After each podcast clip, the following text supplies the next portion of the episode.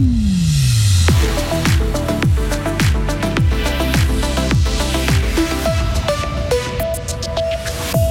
Les Verts veulent une meilleure gestion de l'eau des lacs de Morat et Neuchâtel.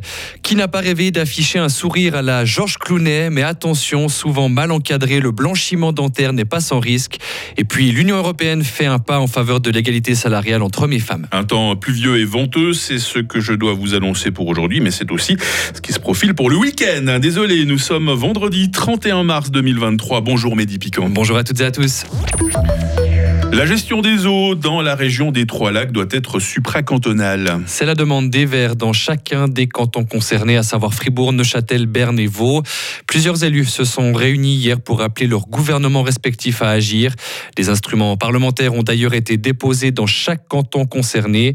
Le fribourgeois Julien Vuamier fait partie de ces élus. Il est député et le co-président des Verts fribourgeois. Nous avons moins de précipitations de manière moins régulière. Nous voyons qu'en été, les cours d'eau font face à des périodes de sécheresse nous voyons qu'on a des périodes de crues qui sont renforcées. Et ça implique parfois des conflits d'usage, entre les usages pour l'agriculture, les usages liés à la biodiversité, les usages parfois liés aux loisirs. Il faut bien décider quelles sont les priorités, qui décide de ces priorités, et c'est bien là que nous avons besoin d'une concertation qui va au-delà de l'échelle cantonale. Des propos recueillis par nos confrères de RTN. L'UDC fribourgeoise lance à son tour sa campagne en vue des élections fédérales. Le parti agrarien a validé hier soir sa liste de candidats. Il propose sept noms pour le Conseil national avec en tête de file le sortant Pierre-André Page. Les députés au Grand Conseil Nicolas Collier et Roland Meuseau complètent notamment la liste. En revanche, l'UDC n'a pas encore tranché pour une éventuelle candidature au Conseil des États. Jusqu'où iriez-vous pour avoir un plus beau sourire? C'est une nouvelle tendance, blanchir ses dents soi-même et à moindre coût. Le principe est d'appliquer un gel blanchissant sur ses dents avec des gouttières à porter comme un appareil dentaire. Cependant, une opération de ce genre n'est pas à prendre à la légère d'après la médecin dentiste cantonale Amna Turki. Si la personne veut absolument se faire blanchir les dents, elle doit d'abord consulter un médecin dentiste qui va faire un contrôle, un bilan. Il ne doit pas y avoir de caries ni de tartre avant de débuter un, blanchiment dentaire. Et ça doit être fait par des professionnels avec le bon matériau et puis avec les bonnes concentrations. Et de plus, il faut faut savoir qu'il y a des personnes qui peuvent pas le faire, des personnes qui ont déjà des sensibilités dentaires. Si elles commencent un traitement euh, de blanchiment, euh, elles peuvent avoir une hypersensibilité qui peut s'allonger euh, à de grandes périodes. Et en plus de l'hypersensibilité, il y a aussi un risque d'irritation des gencives ou un risque d'empoisonnement carrément si le produit blanchissant est avalé. Cette avancée maintenant pour l'égalité homme-femme. Le Parlement européen a voté hier en faveur d'un texte pour plus de transparence. Le but est de pouvoir déceler et sanctionner plus facilement les inégalités de salaire entre hommes et femmes.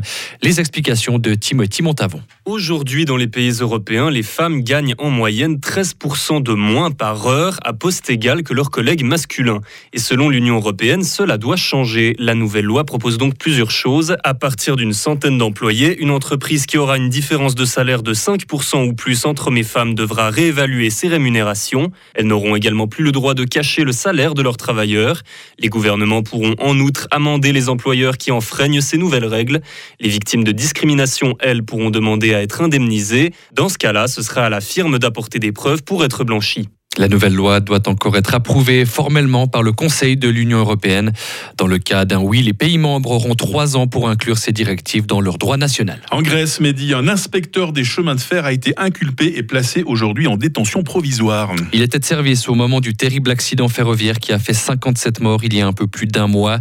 Il est le deuxième employé à être inculpé en Grèce. Le chef de gare en service lors de l'accident est également actuellement en détention. Il avait reconnu sa responsabilité dans la collision entre les deux trains. Cette autre inculpation, mais d'une toute autre ampleur, un grand jury de New York a voté cette nuit l'inculpation de Donald Trump. C'est une première dans l'histoire des États-Unis. L'affaire concerne un montant de 130 000 dollars versé en 2016 à une actrice de film X au sujet d'une présumée relation. L'ancien président aurait, aurait acheté son silence et dissimulé ensuite ce paiement. Selon son avocat, Donald Trump devrait comparaître devant la justice mardi prochain. Et enfin, en hockey sur glace, Ajoie est déjà sous pression, Mehdi. Hein. Eh oui, les Jurassiens ont perdu hier soir à demi domicile l'acte 1 du barrage promotion-relégation face à La Chaux-de-Fonds.